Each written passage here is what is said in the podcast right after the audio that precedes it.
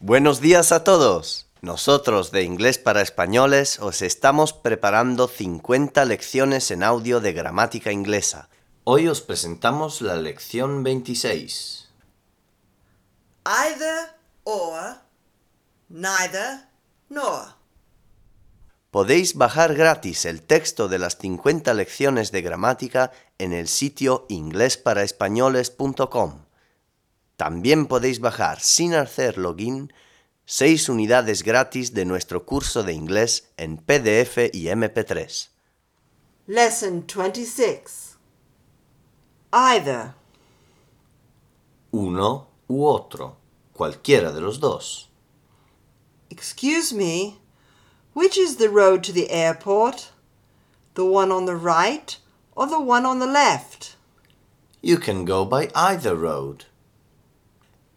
En lugar de decir you can go by either road, se puede decir you can go by either of the roads. Either. El uno y el otro, ambos. He kissed her on either cheek, on both cheeks.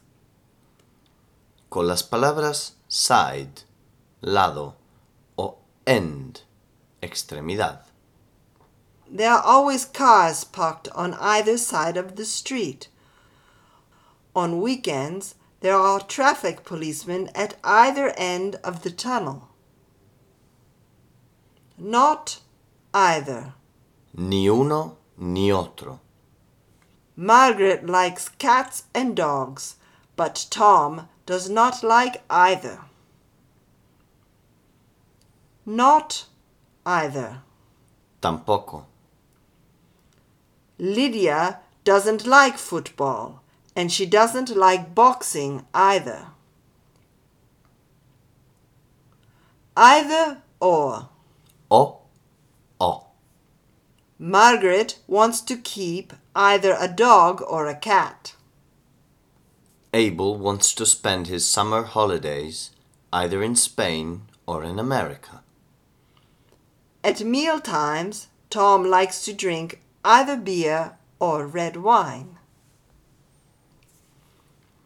Neither. Ni uno ni otro. Ninguno de los dos.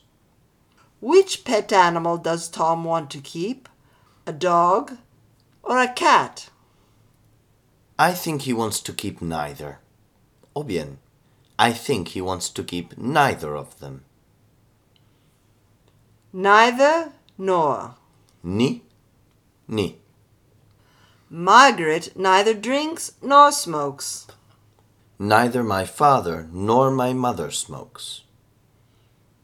Those who would give up essential liberty to purchase a little temporary safety deserve neither liberty nor safety. Benjamin Franklin. Los que renunciarían a la libertad esencial para comprar un poco de seguridad temporánea no merecen ni la libertad ni la seguridad.